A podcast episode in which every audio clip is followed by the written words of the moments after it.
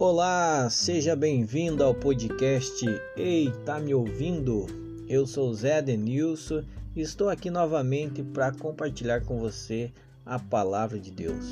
Nos últimos dias ou meses tivemos algumas dificuldades, algumas mudanças na rotina e ficamos um tempo aí sem conversar sobre a palavra de Deus.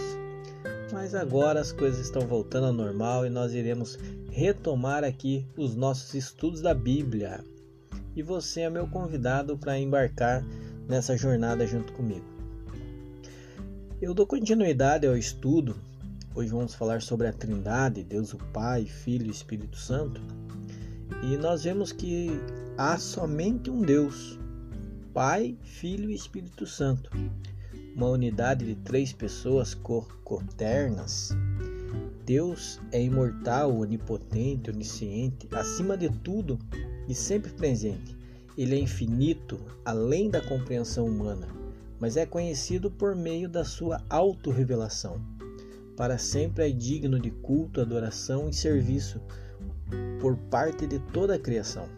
Então, Deus o Pai, Deus, o Eterno Pai, é o Criador, originador, o mantenedor, o soberano de toda a criação.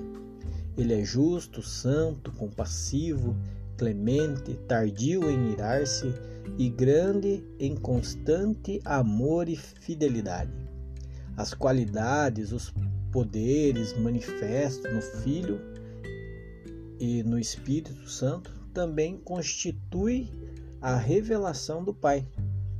Deus, o Filho, o Filho eterno, encarnou-se em Jesus Cristo por meio dele e foram criadas todas as coisas e revelado o caráter de Deus, efetuada a salvação da humanidade e, julgar, e julgar, julgando o mundo, sendo para sempre verdadeiramente Deus. Ele se tornou também verdadeiramente homem.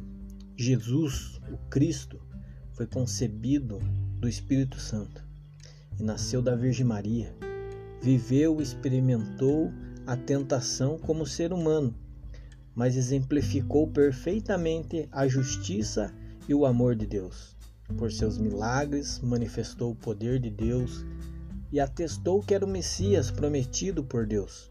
Sofreu e morreu voluntariamente na cruz por nossos pecados e em nosso lugar foi ressuscitado dentre os mortos e subiu ao céu para ministrar no santuário celestial. Em nosso favor, virá outra vez em glória para o livramento final do seu povo e a restauração de todas as coisas. E por último, Deus Espírito, Deus o Espírito Santo.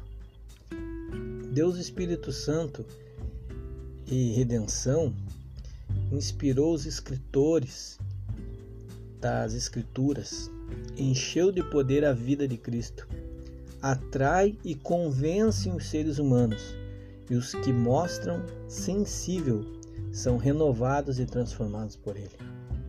A imagem de Deus enviado pelo Espírito e pelo Filho para estar sempre com seus filhos. Ele concedeu dons espirituais à igreja e habitará e dar, e dar testemunhos de Cristo em uma harmonia com as Escrituras e guia-nos em toda a verdade. Por isso, rogamos ao Espírito Santo para que esteja conosco nessa nova jornada de estudos da Bíblia. Que Deus te abençoe e até o próximo podcast. Eita, me ouvindo.